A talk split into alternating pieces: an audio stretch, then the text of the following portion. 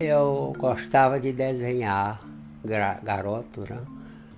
E, enfim, rabiscar, como todo garoto faz. E os meus pais achavam que eu tinha, que eu era um talento. Disseram, não, você deve ter um professor. E me colocaram num grupo de pintores com um professor acadêmico. Eu tinha mais ou menos 12, 13 anos, mas não me agradava muito o uso da cor. Né? Até transpor, e isso já foi no Rio de Janeiro.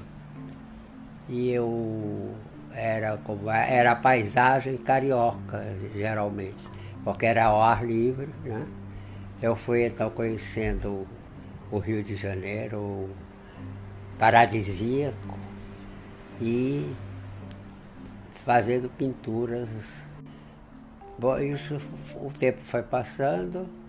Depois esse professor criou um, um ateliê para fazer trabalho de interior, eu acompanhei.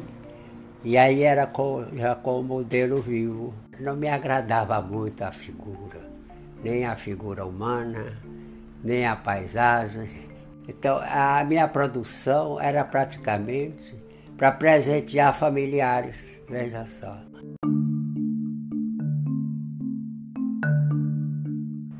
Eu segui aquela linha e achava que a, que a pintura era aquilo, nada além daquilo.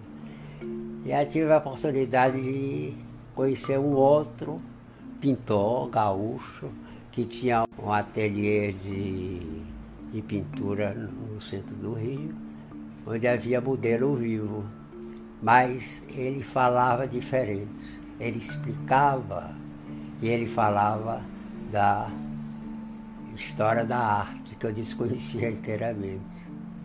As escolas, né? o cubismo, tudo isso. Isso foi um abrir de mundo para mim. E eu procurei, então, encaminhar o meu trabalho dentro dessa linha mais contemporânea.